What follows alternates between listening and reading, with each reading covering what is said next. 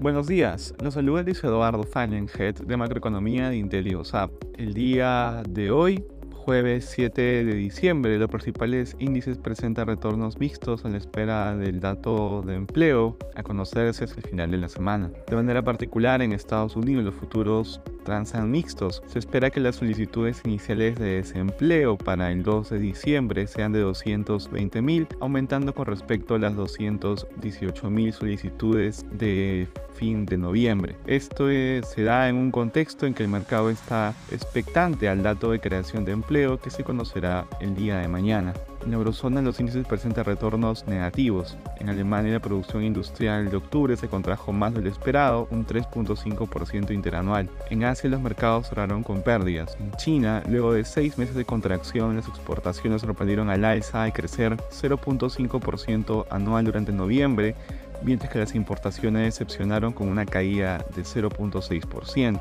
En Japón, las tasas de interés suben ante la expectativa de que el Banco de Japón termine con su política monetaria expansiva y el control de la curva antes de lo previsto. El gobernador del Banco de Japón comentó sobre lo desafiante del panorama luego de una subasta de deuda que tuvo escaso interés. Respecto a commodities, el precio del oro avanza durante la jornada. Por su parte, los precios del cobre avanzan tras la sorpresa a la en las exportaciones chinas.